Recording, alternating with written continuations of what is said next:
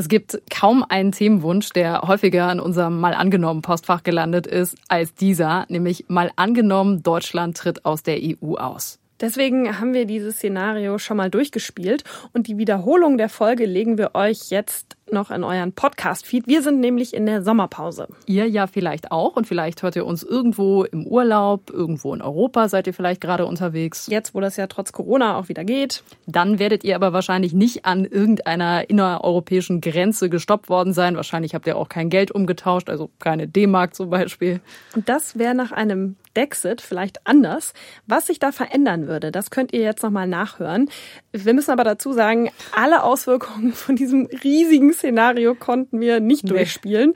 Da reichen 25 Minuten erstaunlicherweise nicht aus. Überraschung. Und äh, wer jetzt vielleicht nicht im Urlaub ist, der kann immerhin mit uns unterwegs sein und ein bisschen durch Europa reisen. Erstmal geht's nach Dingspalo. Oder nach Sudavik. Oder beides. Gute Reise auf jeden Fall. Mal angenommen, Deutschland tritt aus der EU aus. Sind die Grenzen dann dicht? Zahlen wir wieder mit D-Mark und gefährdet das den Frieden in Europa?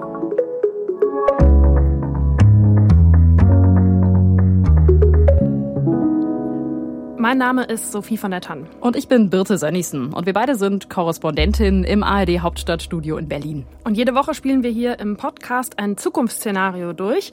Diesmal schauen wir uns an, was ein Dexit bedeuten könnte. Dann könnte die Tagesschau in der Zukunft vielleicht so klingen. Zehn Jahre nach dem Austritt aus der EU hat der letzte große deutsche Automobilhersteller seinen Firmensitz ins Ausland verlegt. Wegen der hohen Zölle sei die Produktion zu teuer geworden, sagte der Vorstandsvorsitzende. Außerdem habe die starke D-Mark dazu geführt, dass weniger Autos ins Ausland verkauft worden sind. Also, Deutschland tritt aus der EU aus. Sophie, lass uns da mal ein mögliches Szenario durchspielen, was das bedeuten könnte.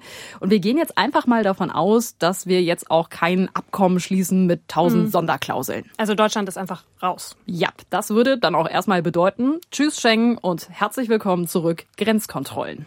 Also auch Grenzhäuschen, Schlagbäume, Grenzbeamte, also was müsste es dann wieder geben. Und wir haben es nachgeschaut, fast 4000 Kilometer Grenze müsste man dann wieder im Blick haben. Neun Länder. Eine Grenze verläuft zwischen Deutschland und den Niederlanden. Das sind fast 600 Kilometer Grenze, die es da dann zu bewachen gäbe.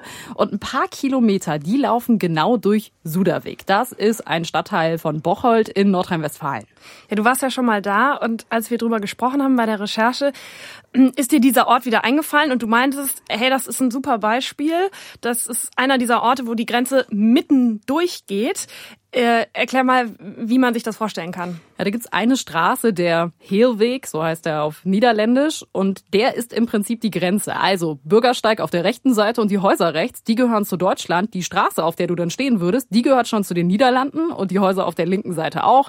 Auf der linken Seite der niederländische Supermarkt, rechts der deutsche Supermarkt und wenn du da einfach über die Straße gehst, dann übertrittst du quasi die Landesgrenze. Also wenn du auf der Straße wohnst, dann kommst du auch gar nicht in dein Haus rein, ohne durch ein anderes Land gegangen zu sein im Prinzip, oder? Du könntest nicht hinfahren, glaube ich. Also wenn du zu Fuß gingst, an der einen Ecke rum über den Bürgersteig, dann geht's. Aber wenn du schon auf die andere Seite zum Supermarkt willst, dann bist du schon im fremden Land. Okay, also Grenze schwierig. Ja, absolut. Aber das war natürlich auch lange Zeit so und es könnte eben nach einem EU-Austritt auch wieder so sein. Ich habe da mit verschiedenen Menschen in dem Ort gesprochen, die wissen, wie es war und wie es dann eben auch wieder sein könnte. Eine von ihnen ist Rosi Tünte. Sie lebt dort in Suderwick wenige hundert Meter von der niederländischen Grenze entfernt und sie erinnert sich noch, wie es früher war. Das war natürlich dann schon lästig, wenn man Verwandtschaft oder Freunde hatte auf der anderen Seite der Grenze, wo eine Hochzeit oder vielleicht auch irgendeine Geburtstagsfeier mal veranstaltet wurde und man dann halt vor zwölf zusehen sollte, dass man wieder zurück nach Hause kam. Party ist dann natürlich das eine, Alltag aber das andere. Ich habe zum Beispiel mit einem gesprochen, der genau an dieser Straße, an dem Hehlweg wohnt, also die, die den, die, die Grenze bildet da. Und wenn es wieder einen Grenzzaun gäbe, dann wäre das nämlich genau so einer, der nicht mehr mit dem Auto Auto einfach zu seinem Haus fahren könnte, weil dann wäre er in den Niederlanden. Aber der hat das ganz pragmatisch gesehen. Der hat gesagt, ach, wenn es so kommt, kein Problem, dann fahre ich einfach von hinten auf mein Grundstück und ich könnte zu meiner Haustür ja dann irgendwie noch zu Fuß laufen. Also der parkt dann im Garten. Oder so, ja. Vielleicht macht er sich da noch einen Parkplatz hin. Aber man muss schon sagen, die sind da ziemlich zusammengewachsen. Es gibt zum Beispiel Ortsschilder, die sind dann halb im deutschen schwarz-gelben Design und halb im niederländischen, das ist blau-weiß. Und dann ist eben aus den Orten, aus den Dörfern im Prinzip Dingspalo und Suderwick ein Dingsperwick geworden, auch als Ortsschild. Die perfekte Symbiose. Absolut. Und äh, Rosi Tünte, die wir schon gehört haben, die hat gesagt, natürlich würde sich mein Alltag mit so einer Grenze ändern, wenn Deutschland die EU verlässt. Dann mal eben schnell rüberfahren in die Niederlande und ein paar Kibbelinge auf dem Markt essen oder günstiger. Was ist ein Kibbeling nochmal? Kibbelinge, das ist so äh, im Prinzip Backfisch, der klein geschnitten ist, wirfst du in die Fritteuse, kriegst du überall in Holland. ähm, isst man natürlich ganz gerne, nicht nur im Grenzgebiet, äh, auch wenn du da in Urlaub hinfährst zum Beispiel. Aber Obst beispielsweise ist auch günstiger in den Niederlanden. Kaffee, Schokostreusel, all das äh, kauft sie da eigentlich und sagte, mit Grenze würde das nicht mehr so leicht funktionieren. Das wäre natürlich sehr lästig, weil wahrscheinlich wieder bestimmte Zollgrenzen zu beachten sind. Zollkontrollen wären natürlich dann wahrscheinlich wieder vonnöten und dann würde der Handel erschwert werden zwischen den deutschen und niederländischen Betrieben. Viele Leute pendeln ja auch zur Arbeit hin und her über die Grenze. Das ist dann natürlich alles wieder viel komplizierter. Und Sie bräuchten auch wieder zwei Portemonnaies.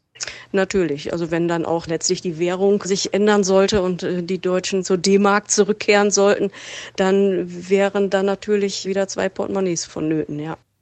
Also es wäre vor allen Dingen lästig. Absolut, das ist rübergekommen, oder? Vieles wäre lästig. Also Rosi hätte wieder zwei Portemonnaies, weil wenn Deutschland aus der EU austritt, heißt das auch kein Euro mehr. Deutschland hat wieder eine eigene Währung, die D-Mark zum Beispiel. Genau, rein theoretisch könnte Deutschland wohl auch irgendwie den Euro behalten, wenn es mit der EU einen Sonderdeal aushandeln würde. Aber wir haben ja gesagt, in unserem Szenario gehen wir davon mhm. nicht aus. Ja, bei uns bedeutet das, wir treten aus der EU aus und damit auch aus dem Euro. Ja, was das dann bedeutet, das habe ich mal versucht mit einem Wirtschaftswissenschaftler durchzuspielen. Der beschäftigt sich intensiv mit der europäischen Wirtschaft und der sagt über unser Szenario, mal angenommen, Deutschland tritt aus der EU aus, das klingt für ihn nach einem Desaster. Das ist Friedrich Heinemann, der ist Professor am Leibniz Zentrum für europäische Wirtschaftsforschung in Mannheim. Und mit ihm habe ich unser Szenario durchgespielt. Und das bedeutet ja auch, wir haben wieder die gute alte D-Mark. Die Älteren erinnern sich vielleicht noch. das wünschen sich ja durchaus auch einige, da ist ja auch viel Nostalgie dabei. Ja, die einen blicken nostalgisch auf die Mark zurück, andere sind inzwischen längst überzeugte Euro-Fans. Und wenn wir auf die wirtschaftliche Diskussion gucken, dann gibt es da auch viele eurokritische Stimmen. Auch inwiefern das der deutschen Wirtschaft und den Steuerzahlerinnen und Steuerzahlern schadet. Das ist aber nochmal ein Szenario für sich. Also mal angenommen, Deutschland steigt aus dem Euro aus. Das können wir in dieser Folge nicht komplett auch noch quasi nebenbei durchspielen. Deshalb ist das hier am Ende auch keine Rechnung, wo wir dann einen Strich drunter machen können und sagen, jo, genau so wird's. Ja, dafür ist diese Rechnung ja auch viel zu komplex. Absolut, aber so ganz ohne über den Euro-Ausstieg zu reden, kommen wir auch in diesem Szenario nicht aus. Deswegen habe ich Professor Heinemann gefragt, was passieren könnte, wenn Deutschland aus dem Euro aussteigt. Deutschland hat ein Image für eine stabile Währung und die D-Mark geht dann durch die Decke. Das ist nur die Frage, ob wir uns da wirklich so freuen, wenn die D-Mark durch die Decke geht, weil dann sind die ganzen Exportunternehmen, die wir so haben, von Fahrzeugbau über Maschinenbau bis Elektrotechnik und Chemie sind eigentlich über Nacht, haben ein riesiges Kostenproblem, weil sie halt aus der ausländischen Perspektive sehr, sehr teuer geworden sind mit einer Währung, die so stark aufwertet. Das heißt, viele Arbeitsplätze werden durch den Aufwertungsschock gefährdet. Aufwertungsschock, das heißt, die neue Währung, also die neue Mark, die ist stärker als der Euro. Das klingt erstmal toll, das kann aber auch ziemliche Nachteile haben. Sehr vereinfacht gesagt wird es dazu führen, dass deutsche Produkte im Ausland viel teurer werden. Und da ist die Frage, kaufen denn die Menschen im Ausland deutsche Produkte noch so sehr? Also das ist das eine große Problem für die Wirtschaft, zumal wir ja auch einen Großteil dessen, was wir produzieren, ins Ausland verkaufen. Und Professor Heinemann sagt, es gibt auch noch ein zweites großes Problem. Klar ist aber, dass ausländische Waren tendenziell wieder teurer werden als inländische Waren, weil wir auch damit rechnen müssen, dass es an den Grenzen wieder Zölle gibt. Denn die Tatsache, dass wir völlig ohne Zölle und Handelsbarrieren innerhalb der Europäischen Union Handel treiben können, ist ja der Europäischen Union und dem Binnenmarkt zu verdanken. Und wenn wir rausgehen, ist das Geschichte. Und dann werden wir eben den Handel mit Frankreich oder mit Italien wir mit Zöllen belegen müssen. Das heißt, dann kostet eben der italienische Wein tendenziell mehr als jetzt der Wein von der Mosel oder aus der Pfalz, weil da ein bestimmter Zoll drauf liegt. Also wir werden wieder ein Stück weit weniger international konsumieren. Sprich, der Serrano-Schinken, der Parmesan oder ein schöner Bordeaux, das könnte ich mir vielleicht dann nur noch als Luxusprodukt leisten? Ja, Luxus nicht, denn äh, die Zölle, die würden ja nicht ins Unermessliche wachsen, aber die wären relativ teurer. Also die würden vielleicht, ja, was sind gängige Zölle, 10, 20 Prozent mehr kosten, als das bisher der Fall ist. Ne? Und das würde ich noch nicht als Luxusprodukt bezeichnen, aber es macht das natürlich weniger attraktiv. Das reißt aber schon dann im Zweifel ein Loch in meiner Haushaltskasse. Ja, das ist sowieso der große, große Konsens aller Analysen. Das können Sie jetzt beim Wein festmachen. Wir würden natürlich ärmer werden, denn äh, unser Unternehmen, der ganze Wohlstand, der hängt ja vor allem daran, dass deutsche Unternehmen auf dem europäischen Binnenmarkt auch so erfolgreich sind, dass wir hier exportieren, aber auch importieren. Und wenn wir jetzt aus der Europäischen Union austreten, werden wir überall wieder Grenzen mit Zöllen haben. Erst einmal, man kann wieder versuchen, die wegzuverhandeln, aber erst einmal sind die da. Und das wird ganz klar unseren Wohlstand einschränken. Wir werden jetzt nicht verarmen in dem Sinne, aber seriöse Schätzungen sagen doch, das wird uns auf Dauer sicher einen Wohlstandsverlust mal in der Größenordnung von fünf bis zehn Prozent bringen, wenn wir aus dem Binnenmarkt ausscheiden und überall wieder Zollschranken errichten. Okay, also bei mir ist da jetzt hängen geblieben, wir müssen mehr Wein von der Mosel trinken. Ach, der entscheidende Punkt, ja. Und ist das ein Problem? Ach, ich trinke eigentlich ganz gerne deutschen Weißwein. Ich hätte damit kein Problem. Oh, ich glaube, ich würde tatsächlich noch mal ein paar Kartons aus Frankreich oder Südtirol oder so bestellen. Aber jetzt mal Wein hin oder her. Die deutsche Wirtschaft, die würde ja unter einem Ausstieg aus der EU leiden, sagt er zumindest. Ne? Mhm. Ähm, Andererseits könnte man doch auch sagen, Deutschland ist die größte Volkswirtschaft in der EU. Wir gehören zu denen, die am meisten an die EU zahlen. Das Geld würden wir doch dann sparen. Ja, oder? Das, ja, das ist so. Das sagt auch Professor Heinemann. Der sagt aber auch, man muss bei der Rechnung dann genauer hinschauen. Deutschland zahlt mehr in den europäischen Haushalt ein, als es zurückerlangt.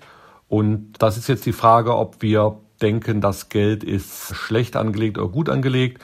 Man muss ja auch fragen, was finanzieren wir mit diesen Beiträgen? Wir finanzieren zum Beispiel, dass die Europäische Union die Grenzen sichert. Wir finanzieren, dass die Europäische Union international Entwicklungshilfe leistet.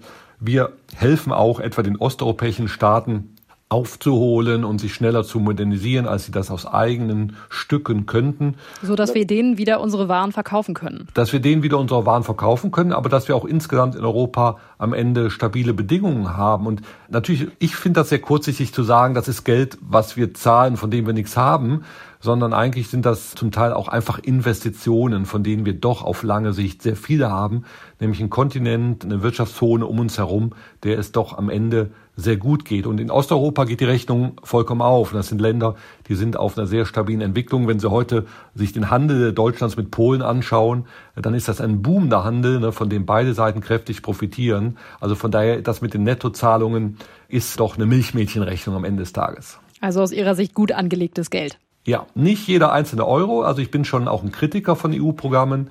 Wir verschwenden auch in Brüssel immer noch viel Geld für die falschen Dinge.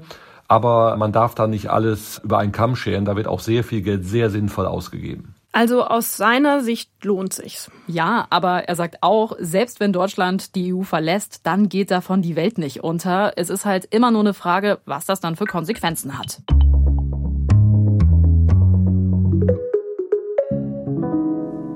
Deutschland tritt aus der EU aus. Das heißt ja auch, dass Menschen aus anderen EU-Ländern nicht mehr so einfach zu uns kommen können, um hier zu arbeiten. Die sogenannte Freizügigkeit, die gäbe es dann nicht mehr. Und was bedeutet das? Hätten wir dann ein Problem, weil Arbeitskräfte fehlen? Ich habe darüber mit Esan Walisade gesprochen. Der ist Volkswirt am Institut für Arbeitsmarkt und Berufsforschung und die erheben die Zahlen und forschen für die Bundesagentur für Arbeit. Und der hat sich das genauer angeschaut, in welchen Bereichen es dann eng werden würde. Der Erntehelfer wird uns fehlen. Da wird uns natürlich auch die Facharbeiter in, in handwerklichen Berufen fehlen, der Dachdecker, der Monteur, der Installateur, aber auch natürlich in Dienstleistungsbranchen wie im Hotel- oder Gastgewerbe werden auch viele Fachkräfte uns fehlen, langfristig betrachtet. Und wir haben ja schon gesehen während der ersten Corona-Phase, was es bedeutet, wenn beispielsweise Erntehelfer fehlen. Mhm. Ja, und er sagt, uns fehlen dann im Prinzip in sehr vielen Bereichen Arbeitskräfte. Also etwa die Hälfte aller Zugewanderten aus der EU, das sind Fachkräfte, neun Prozent Experten. Und natürlich auch viele, die zum Beispiel im Supermarkt Regale einräumen, Pakete ausliefern. Da würden einfach sehr viele Menschen, die hier arbeiten, fehlen. Und das Problem, das wird sich ja nicht von alleine lösen. Stichwort demografischer Wandel. Ja, das verschärft das Problem ja sogar noch. Also die Menschen werden älter. Das heißt, es gibt insgesamt weniger, die arbeiten können. Und Esan Walisade sagt, ganz ohne Migration würden uns bis bis 2050 40 Prozent an Arbeitskräften fehlen. Da reden wir dann aber nicht nur über Arbeitskräfte, die aus der EU zu uns kommen, sondern aus der ganzen mhm. Welt. Ja, genau. Aber die EU macht einen großen Anteil aus. Also die Hälfte aller Zugewanderten 2019 kamen aus EU-Ländern und letztlich reicht jetzt schon der Zuzug nicht, um den demografischen Wandel auszugleichen. Heißt, wenn wir jetzt in unserem Szenario sind und Deutschland aus der EU austritt, dann wird es noch schwieriger, hier Arbeitskräfte zu finden. Also ist das Argument, wir sollten austreten, weil die uns die Arbeitsplätze wegnehmen, nicht haltbar. Nee, weil wir hätten ja selbst nicht genügend Arbeitskräfte. Und um die weiterhin aus dem Ausland zu kriegen, müsste man dann ein System schaffen, wie man Arbeitskräfte aus dem Ausland anzieht. Also zum Beispiel ein Punktsystem, wie es das in Australien gibt, oder wir müssten so eine hm. Art Green Card, wie wir die aus Amerika kennen, erfinden. Ja, im Prinzip Sowas, ja. Und klar könnte man dann auch argumentieren, so können wir gezielter nach den Arbeitskräften suchen, die wir brauchen. Man muss aber vielleicht auch nochmal dazu sagen, mit Asylrecht hat das jetzt nichts zu tun. Ne? Das ist nochmal was ganz anderes. Ja, da geht aber ja gerne auch schon mal was durcheinander. Was man auch immer wieder hört, ist, wenn Deutschland aus der EU austritt, dann können Menschen aus dem Ausland nicht mehr so leicht Sozialleistungen hier nutzen. Ja, ich habe Esan Walisade gefragt, was da eigentlich dran ist an dem Argument. Es gibt keine belastbaren Daten, dass Menschen aus anderen europäischen Ländern massenweise nach Deutschland kommen und die Sozialsysteme in Deutschland ausbeuten. Wir sehen, dass die meisten hier in Deutschland beschäftigt sind. Das heißt, die zahlen Beiträge, die zahlen Steuern und somit leisten die einen großen Beitrag zum Arbeitsmarkt, aber auch zur gesamtdeutschen Wirtschaft. Interessant fand ich übrigens, gerade viele Migranten aus Bulgarien und Rumänien sind arbeitstätig, haben Jobs, im Durchschnitt sogar mehr als EU-Migranten insgesamt. Allerdings gibt es auch vergleichsweise viele Menschen aus Rumänien und Bulgarien, die hier Hartz IV beziehen. Esan Walisade hat mir erklärt, das liegt aber vor allem daran, dass sie häufiger in befristeten Jobs sind, im Niedriglohnsektor, wo man gerade in der Krise auch schneller seinen Job verlieren kann. Also man kann auch nicht sagen, die Sozialsysteme werden entlastet, wenn Deutschland aus der EU austritt mhm. und keine EU-Migranten mehr kommen. Ja. Es gab aber doch auch immer wieder die Debatte zum Beispiel über das Kindergeld. Also diesen Vorwurf, Menschen kommen nach Deutschland, beantragen hier Hartz IV und Kindergeld und das Geld fließt dann ins Ausland, wo die Kinder leben oder vielleicht gibt's die mhm. Kinder auch gar nicht. Das war immer so ein Vorwurf, ne? Ja, also grundsätzlich ist es so, EU-Migranten haben Anspruch auf Kindergeld. Auch wenn die Kinder nicht in Deutschland leben und das gilt auch, wenn die Person arbeitslos ist. Und in den letzten Jahren wurde auch deutlich mehr Kindergeld ins EU-Ausland überwiesen. Das liegt aber vor allem daran, dass einfach mehr Menschen aus anderen EU-Ländern bei uns arbeiten, vor allem in den Grenzgebieten, da pendeln auch sehr viele dass das missbraucht wird. Zum Beispiel, dass Kindergeld beantragt wird für Kinder, die es gar nicht gibt. Ähm, solche Fälle gibt's, aber dass es da systematischen Missbrauch gäbe, also dass das in sehr vielen Fällen vorkommen würde, das könne man nicht sagen, meint Esan Balisade.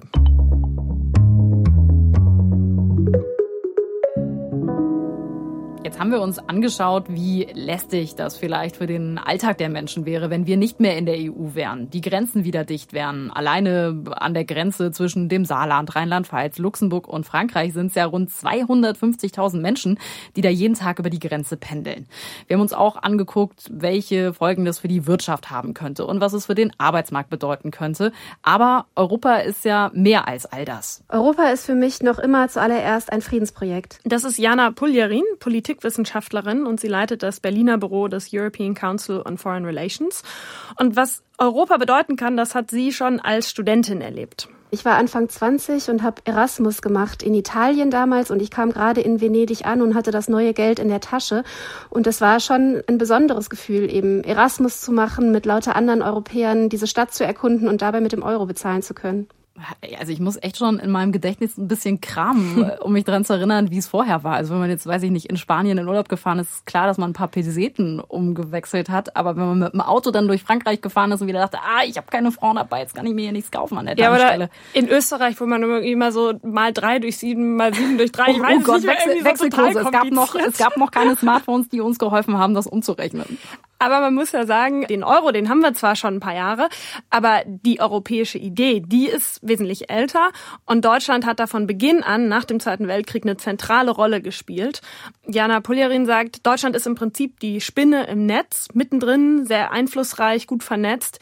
Was würde es jetzt bedeuten, wenn Deutschland aus der EU austreten würde? Also ich glaube, das würde die EU vor ein fundamentales Problem stürzen, eigentlich vor eine Existenzfrage, weil wenn wir mal bei dem Bild bleiben der Spinne im Netz, wenn eben quasi das Element fehlt, was dieses Netz zusammenhält, dann ist die ganze Stabilität in Frage gestellt. Also ich glaube, dass die EU jedenfalls in der heutigen Form einen Austritt Deutschlands auch nur aus der Eurozone nicht überleben würde.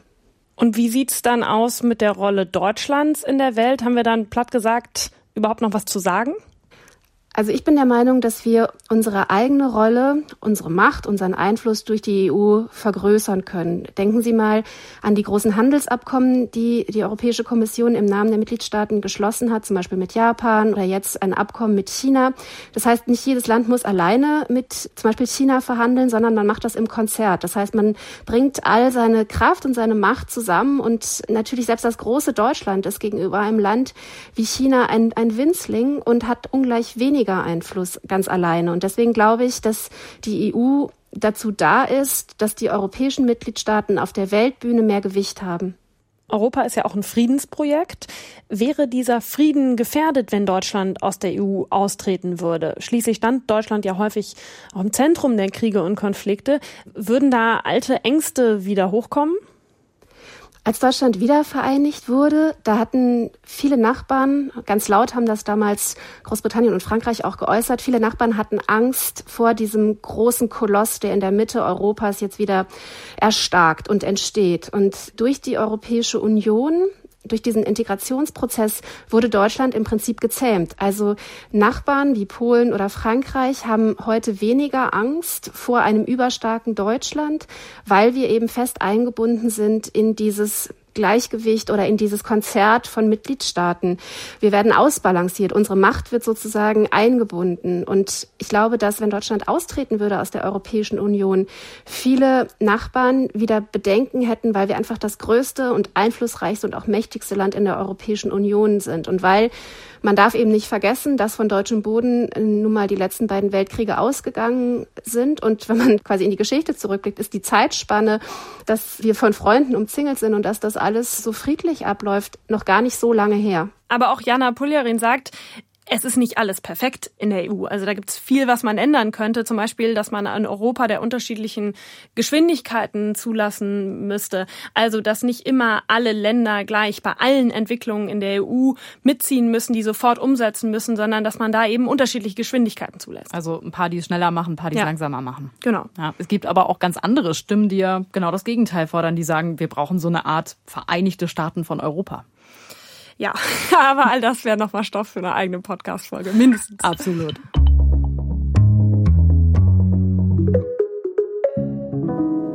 Wir haben viel gehört, was es bedeuten könnte, wenn Deutschland aus der EU austritt. Aber wir konnten natürlich nicht alle Aspekte berücksichtigen. Ja, wir haben zum Beispiel nicht über das Thema Außengrenzen gesprochen über Kriminalität über die Grenzen hinweg, auch nicht darüber, was das für die politische Dimension bedeuten würde, mhm. also wenn es keine Gesetze mehr aus Brüssel gibt und wenn deutsche Politiker und Politikerinnen da nicht mehr mit am Tisch sitzen. Wir haben auch nicht über die Glühbirne gesprochen und warum viele von uns jetzt Energiesparlampen zu Hause haben oder über Roaming, warum wir uns keine Gedanken mehr machen müssen, wenn wir im europäischen Ausland unterwegs sind. Wie sinnvoll oder wie unnötig manche Auflagen aus der EU sind. Auch hier gibt's Potenzial für mindestens eine weitere Folge. Aber lass uns doch mal die Bereiche nehmen, die wir uns angesehen haben. Also was würde es bedeuten für unseren Alltag, für die Wirtschaft, für Jobs und für die große Idee, für die Europa steht, wenn Deutschland die EU verlässt? Dann könnte das folgende Auswirkungen haben. Die Grenzen zu allen Nachbarländern sind wieder dicht. Wer ein- oder ausreisen will, wird an der Grenze kontrolliert. Der Alltag der Menschen ändert sich. Für viele im Grenzgebiet wird zum Beispiel das Pendeln zur Arbeit im Nachbarland wieder aufwendiger. Und die D-Mark wird wieder eingeführt, eine starke Währung. Das macht es schwierig, deutsche Produkte ins Ausland zu verkaufen, denn dort sind sie jetzt teurer. Und das liegt auch an den Zöllen, die es jetzt wieder gibt. Die führen auch dazu, dass ausländische Produkte in Deutschland teurer werden. Zum Beispiel der Rotwein aus Italien oder der Gouda aus den Niederlanden. Weil Menschen aus dem europäischen Ausland nicht mehr so einfach bei uns arbeiten können, werden viele Jobs nicht mehr besetzt. Und wenn Deutschland nicht mehr der zentrale Player in der EU ist, dann droht die EU zu zerfallen. So, das wäre ein mögliches Szenario, wie es laufen kann. Aber dieses Thema bietet Stoff für viele weitere Folgen. Es war auf jeden Fall ein Thema, das wurde so häufig gewünscht wie kein anderes. Und bitte schickt uns auch weiterhin eure Themenvorschläge, eure Kritik, euer Feedback. Wir lesen alles. Immer gern an mal angenommen tagesschau.de. Das war's für diese Woche von uns. Nächste Woche gibt's eine neue Folge. Bis dahin, macht's gut. Tschüss.